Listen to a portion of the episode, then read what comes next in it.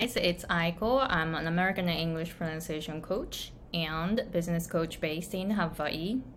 皆さん、こんにちは。ハワイ在住で英語発音コーチとビジネスコーチをしているアイコ・ヘミングウェイです。皆さんが会社の顔としてしっかりとした英語の発音を身につけられるようなポイントをシェアしています。また、アメリカの芸能界に入りたいという方もものすごくあの厳しい世界だと思うんですけれども英語の発音というのはかなりネックになってきます。なのでそういう高いレベルを目指す方の、えー、発音のポイントを紹介しています。だから英語が趣味だとか上級者中級者向けではありません。もうすでに英語環境で働いている厳しい環境に入っていきたいそういう方に、えー、発音のポイントを紹介しています。えー、でまず最初に、えー、フリーワークショップを7月の30日日本時間で午前11時から行いますので会社のエグゼクティブの方自分でビジネスをしている方でアメリカ人との、えー、取引があるとか他のアメリカの会社の幹部の人たちと会うとかそういう方たちを対象に、えー、英語のフリーワークショップを行いますので発音発音ですね。発音の、えー、無料ワークショップを行いますのでぜひ概要欄の方からチェックしてみてくださいね。もしこの7月30日以降にあのこの動画を見られた方えー、まだあのフリーワークショップのあの動画などを公開していますので、ぜひ概要欄の方に行ってチェックしてみてくださいね。Alright, so today's topic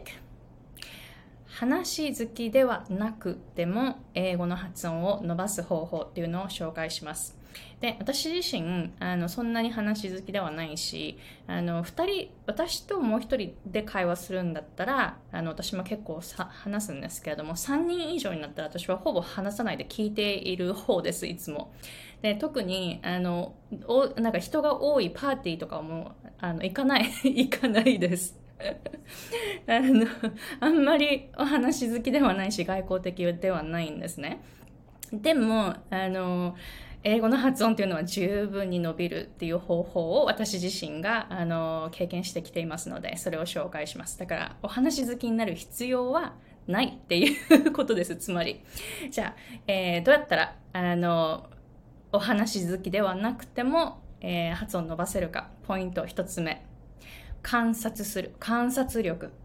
いいですか？お話好きであってあのすごいこうペラペラ英語をたくさん自分から話すっていう人だって英語上手なわけではないんですよ。話好きイコール英語が上達するっていう方程式っていうのはないんですね。だからつまり話好きではなくても英語の発音伸びるっていうこと。だから勝手にいろんな方程式を作らないようにしてくださいね。であの観察力っていうのがやっぱり何事の、えー、上達に、えー、何事にも、えー、役に立つスキルです。観察力がなかったら何をしても何にもならない本当に。だからあの客観的にこうやってどういうふうにしているんだろうってこう興味を持って観察することこれをやってみてほしいと思います。どうしたらこういう振動が出るんだろうか。どうしたらこういう空気の流れになるんだろう？なんでこういうふうに発音しているんだろう？どうやったら自分もそういう振動とか空気とかが出せるようになるんだろう？そうやって興味を持って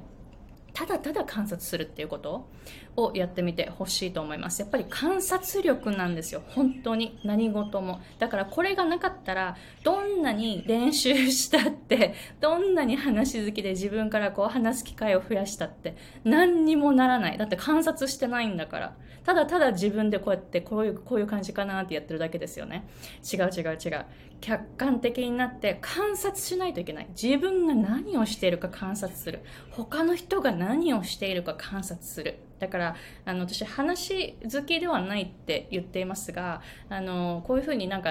例えばトーストマスターズとかでスピーチの、えー、クラブとかに入ってますがなんかこうずっと観察してます。みんなどういうふうに頭を動かしてるんだろうかって今ズームで会ってるじゃないですか。だからズームでみんな見える画面でみんな見えるからみんながその話を聞いてる時にどうやって頭を動かしてるんだろうかどういう体の動きをしてるんだろうかどういう顔の表情をしてるんだろうかっていつもいつも観察してます。だから何も話さない。イコール何も考えてないっていうことじゃないんですよ。何も話さないでただただこうやって周りを観察しているんですね。なので話好きではなくても観察力はあの絶対に伸ばせるはずだからそれをやってみてくださいね。So tip number two is to increase the speaking opportunities. でこれは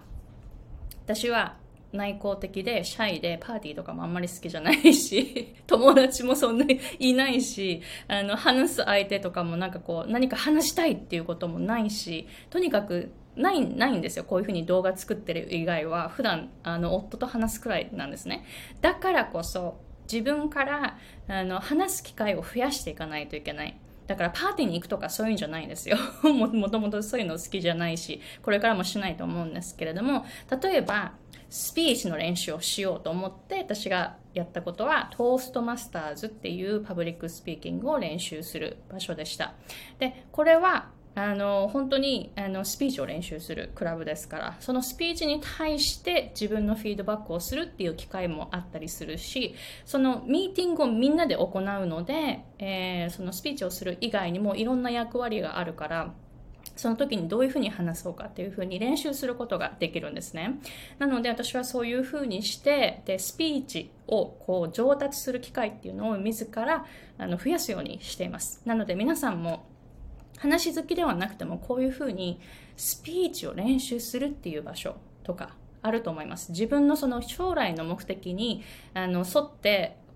このこれを将来叶えたいっていう時にもし話すスキルが必要なのであればそれをぜひぜひやってみてくださいね。もしその将来の目標であの目標の中に話すスキルが必要ではないならその発音とか伸ばす必要がある本当にあるのかどうかそれをちょっと考えてみるといいです。私の場合はあのアメリカで英語でその大きなあのイベントとかでスピーチをしていきたいんですね将来的に。なので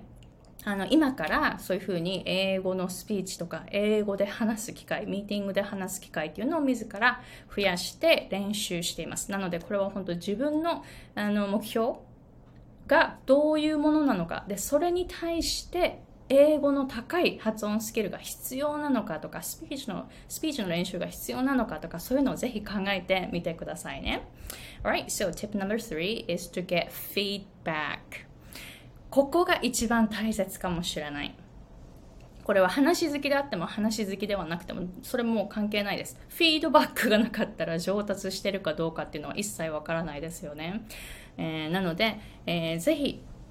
自分のその英語力発音力に対してフィードバックをもらうっていう機会。を増やしていくといいです。で、私の場合は以前発音矯正をとっていたり、あとは歌のレッスンをとったり、こういうふうに発声とか英語の発音っていうのにあの対してちゃんとフィードバックをもらうっていう環境にずっといます。で、今は英語の発音に関しては私の夫、アメリカ人なんですけれども、えー、夫があのしっかりといつもどういう感じで私が伸びてるかっていうのをフィードバックしてくれるんですね。で、またスピーチのフィードバックはトーストマスターズで、えー、フィードバックを得るようにしています。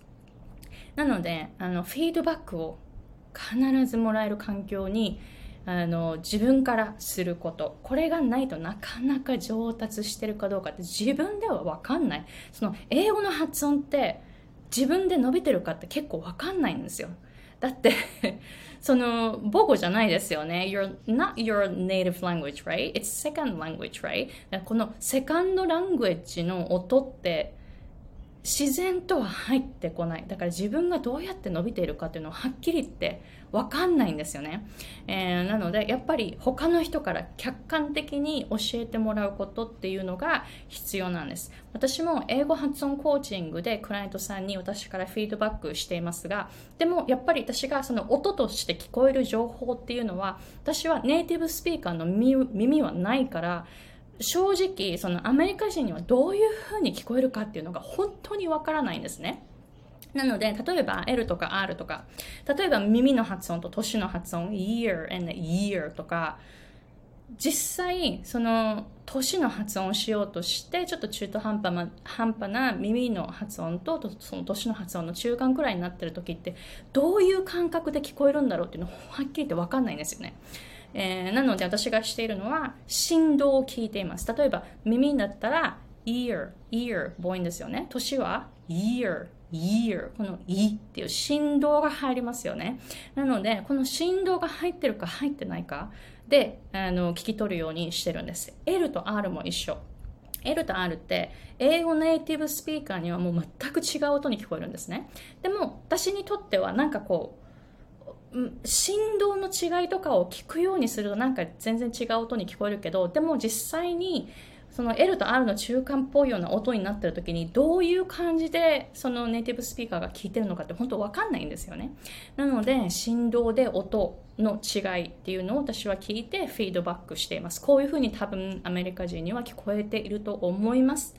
日本語に例えるとこんな感じなんですよって。日本語に例えるとすごくわかるんですよね。だって first language だからですよね。えー、なのであのこういう感じでどういうふうに自分の発音が聞こえてるかちゃんとフィードバックもらわないといけないです私も英語発音英語発音を教えていますがフィードバックをあのもらうようにしてます。夫とかあの他のアメリカ人から私の発音がどういうふうに聞こえているかっていうのをそういうふうにですね時々こうやってフィードバックをもらうようにしてるんですね。じゃないと自分でどうやって伸びているかっていうのがわからないから。なので客観的にフィードバックをもらうっていうことをしてみてくださいね。どうですか？この3つのポイント、今日から始めてくださいね。もちろんお話好きの方もこの3つのポイントとても役に立つと思います。えー、そしてお話好きではないからといって、英語の上達や英語の発音の上達を諦めないこと。話好きではなくてもちゃんと伸びます。そういうふうに、えー、こうじゃないとこれができないとか、勝手にいろんな方程式を作って、こうやって物事をつなげないこと、何にもつながってないんですから。えー、なので、その辺も含めて、あの、しっかりとこういうふうに考えていって、で、どんどん英語の発音を上達させてくださいね。Alright, so please let me know if you have any questions. で、4月の30日、日本時間で午前11時から英語の発音ワークショップを会社エグゼクティブの方、アメリカ人との、えー、取引が、ビジネスでの取引があるとか、えー、そういうふうにですね、とても高いレベルの英語を目指している方を対象に、えー、ワークショップを行いますので、ぜひ概要欄の方に行ってリンクをチェックしてみてください。Alright, so let me know if you have any questions. Alright, so thank you very much for watching and I'll see you guys in the next episode.